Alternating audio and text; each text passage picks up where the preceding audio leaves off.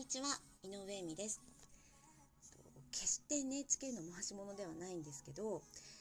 NHKE テレに私の大好きな番組でスイッチインタビュー達人たちっていうのがあります。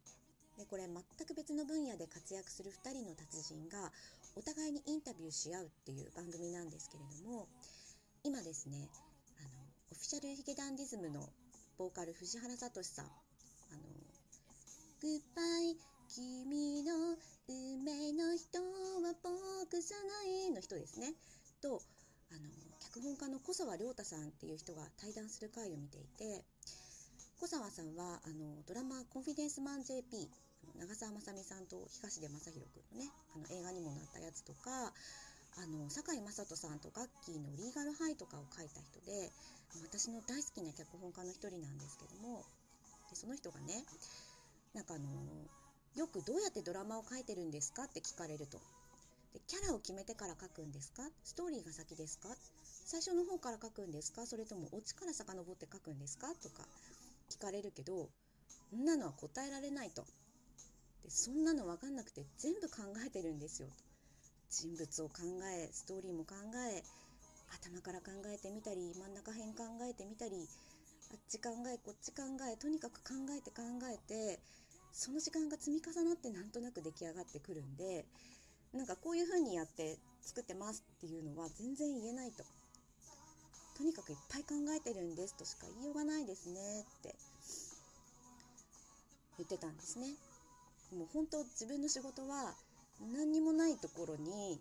自分でこうこうだろうって決めて道を作っていく仕事だからもう最初から行き詰まってるんですよみたいなこと話しててなるほどなと。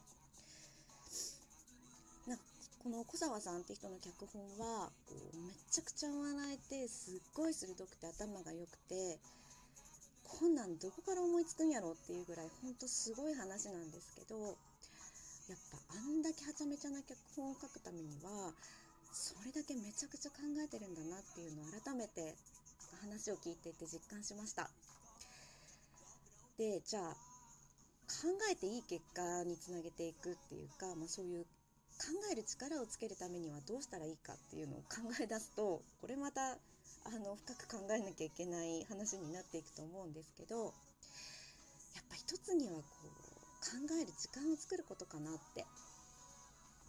やっぱこう日々ね何かといろいろあのあるのでこう目の前のことに反応してふわっと動いちゃう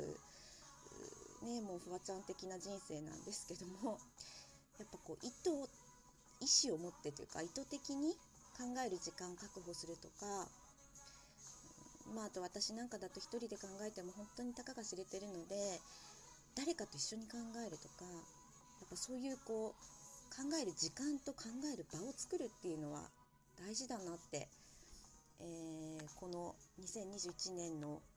年明けにですね改めて思っている今日この頃です。皆さん考えるために何か工夫していることはありますか？